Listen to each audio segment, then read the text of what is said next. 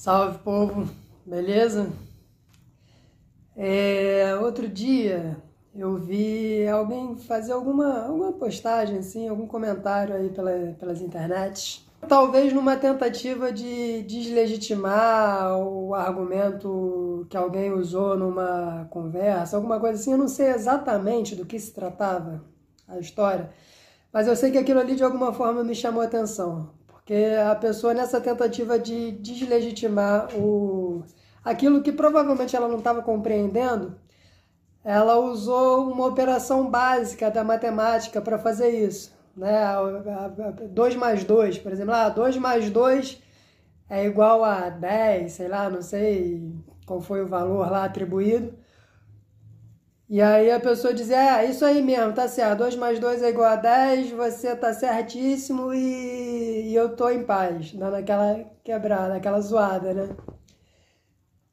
E ficar em paz, obviamente, é muito bom diante da divergência, né? É muito bom quando a gente consegue, pô, discordar do outro e ficar em paz. Mas eu achei curioso a, a questão do, do racionalismo implícito nessa nessa colocação. Né? E o racionalismo é um tema que a gente tem falado aqui já há alguns vídeos. E aí eu resolvi comentar. Assim, aquilo é engraçado. Não é uma por nada diretamente, uma, uma resposta, ah, aquela postagem. Não é isso. Mas tudo com que eu interajo, para mim, são oportunidades de reflexão, de pensamento e de jogar esses pensamentos para o ar, né? para cima. E quem quiser vir pensar comigo, tá, tá aqui. E é nesse sentido assim que eu quero trazer essa reflexão, né? Será que 2 mais 2 sempre vai ser igual a 4? Eu diria que até ali a, o ensino fundamental, sim. Depois já, já não. No ensino médio, 2 mais 2 já não vai ser sempre igual a 4. E para falar disso, a gente tem que entrar, obviamente, um pouquinho no campo da matemática e, e também da física. Né? A física ajuda a gente a, a entender isso, talvez de maneira muito mais fácil. Porque quando a gente fala que 2 mais 2 é igual a 4, isso é uma, uma verdade, mas é uma verdade desde que a gente esteja lidando com um tipo específico de grandeza, que é aquilo que é conhecido como as grandezas escalares. Então, se eu pegar duas maçãs e somar com outras duas maçãs, aquilo ali sempre vai dar quatro. A questão é que na vida, nesse universo complexo em que a gente vive, nem tudo são maçãs. Existem realidades energéticas, existem maneiras de interação energética aqui nessa dimensão que estão muito para além dessas grandezas que a gente chama de grandezas escalares. Uma dessas grandezas, por exemplo, que a física vai abordar, e a matemática também, é o que eles chamam de grandezas vetoriais. Isso aí a galera pô, lembra da época, lembra vagamente, pelo menos, da época que estudou no colégio, né? Aquela coisa dos vetores, aqueles probleminhazinhos que tinha no, nas aulas de física do bloquinho, com uma força para cima, uma força para o lado, e aí tinha uma resultante. E na matemática também é, tinha. A gente estuda vetores quando vai estudar geometria analítica. Então, quando a gente trata de grandezas vetoriais, as coisas já não são mais tão simples assim. Existe uma série de especificidades e de determinações que a gente precisa entender para poder efetuar essa operação. Então, se eu tenho, sei lá, um, um bloquinho aqui, e aqui nesse bloquinho eu tenho uma força de 2 newtons atuando nele aqui assim nessa direção. E uma outra força também de 2 newtons atuando numa outra direção perpendicular. Será que 2 mais 2 aqui vai ser igual a 4? Não vai, porque eu dependo saber, além da intensidade da força, que é no caso 2 newtons, né, eu preciso saber em que direção ela e em que sentido ela está. Então, se eu tenho, sei lá, para facilitar, né, se eu tenho uma força de 2 newtons operando aqui nessa direção, no vetorzinho aqui para minha direita aqui, né? E aqui desse lado eu tenho uma força também de 2 newtons, operando na mesma direção, só que no sentido oposto, o que, que acontece? O somatório dessas forças vai resultar em zero. Então, os dois newtons daqui mais os dois newtons daqui vai dar zero. E aí a questão é que para a matemática colocar isso dentro de uma linguagem, ela entende que essa força aqui para eu é, poder falar que ela está num sentido oposto a essa força daqui, eu troco, eu inverto o sinal. Então eu coloco mais 2 newton aqui e aqui eu vou chamar de menos 2 newton, né, para sinalizar de que ela está num sentido inverso. Isso não quer dizer que a minha força é uma força negativa, é uma força de menos 2 newtons. Não existe uma intensidade negativa de força. O que quer dizer é que ela está operando no sentido oposto à minha força inicial aqui. Então é uma questão de linguagem.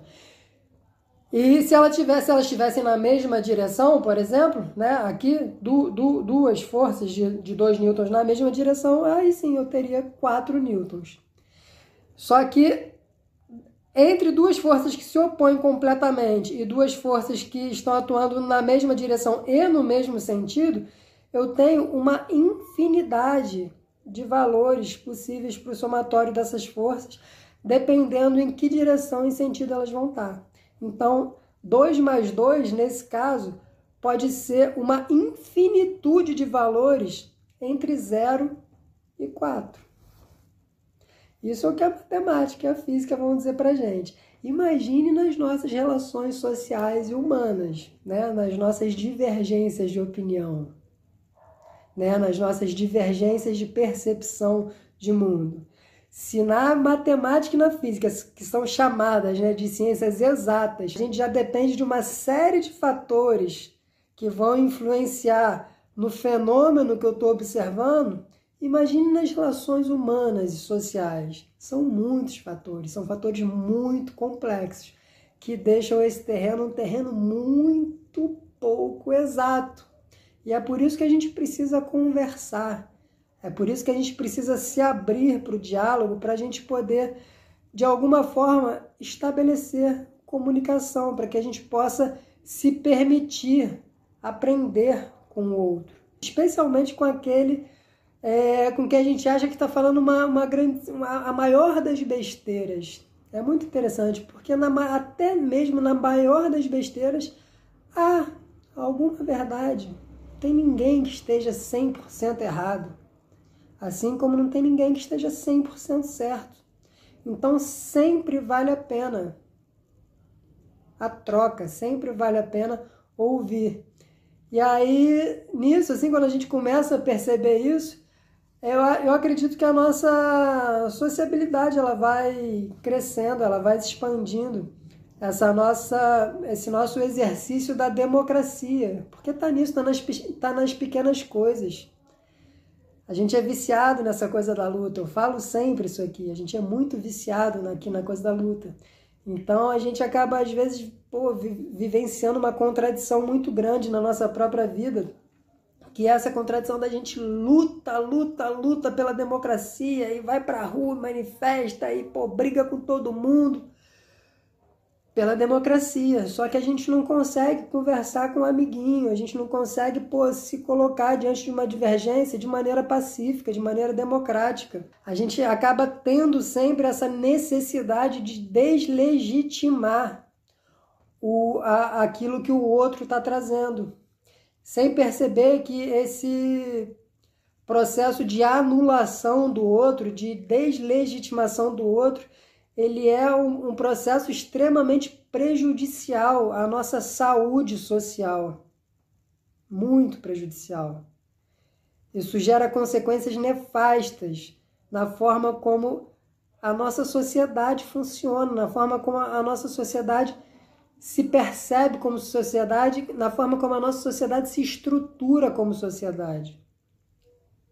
Porque isso vai fragmentando e não uma fragmentação saudável, porque existe um certo nível de fragmentação que é saudável, né? porque a gente não é obrigado a todo mundo pensar a mesma coisa, a todo mundo ter um discurso único. É necessário divergência, é necessário multiplicidade de opiniões na sociedade. Uma variedade muito grande de opiniões na sociedade, isso é muito saudável. A questão é que essa variedade muito grande de opiniões, elas precisam conseguir interagir e não simplesmente ficar criando polaridade e choques e guerras para que um fique tentando anular o outro. E é essa a, a cultura que a gente está viciado. Então, eu acho que até mesmo a matemática e a física podem ajudar a gente a ter uma, uma visão melhor de sociedade. E esse é o, o papo de hoje. Então, se nem 2 mais 2 pô, vai ser sempre 4, por que, que pô, a gente acha que as nossas questões aqui, as nossas diferenças de, de percepção, elas podem ser tratadas nesse nível de exatidão assim tão estático. Tem muita coisa. A vida é muito mais complexa do que operação de soma lá da, pô, da tia Teteia. Ainda mais hoje, que a gente já sabe que, ah, né, eu estou falando aqui, usei esse exemplo aqui da física, falando em termos de física newtoniana. E hoje a gente sabe que o conhecimento que a gente tem de física, da física quântica, já, já, já supera muito aquilo que a gente conhecia até então. Hoje em dia a gente já trata de conceitos como não localidade, né? a gente já entende matéria de uma forma completamente diferente. Né? A gente entende que isso aqui que a gente está percebendo, na verdade, não é a massa em si, mas é o que está entre os átomos, é, é, é, é, o espaço que preenche, é o que eles chamam de campo de vácuo. Então é, é muita coisa. O universo é muito complexo para a gente querer achar que vai resumir as explicações sobre a vida pô, numa continha de tabuada.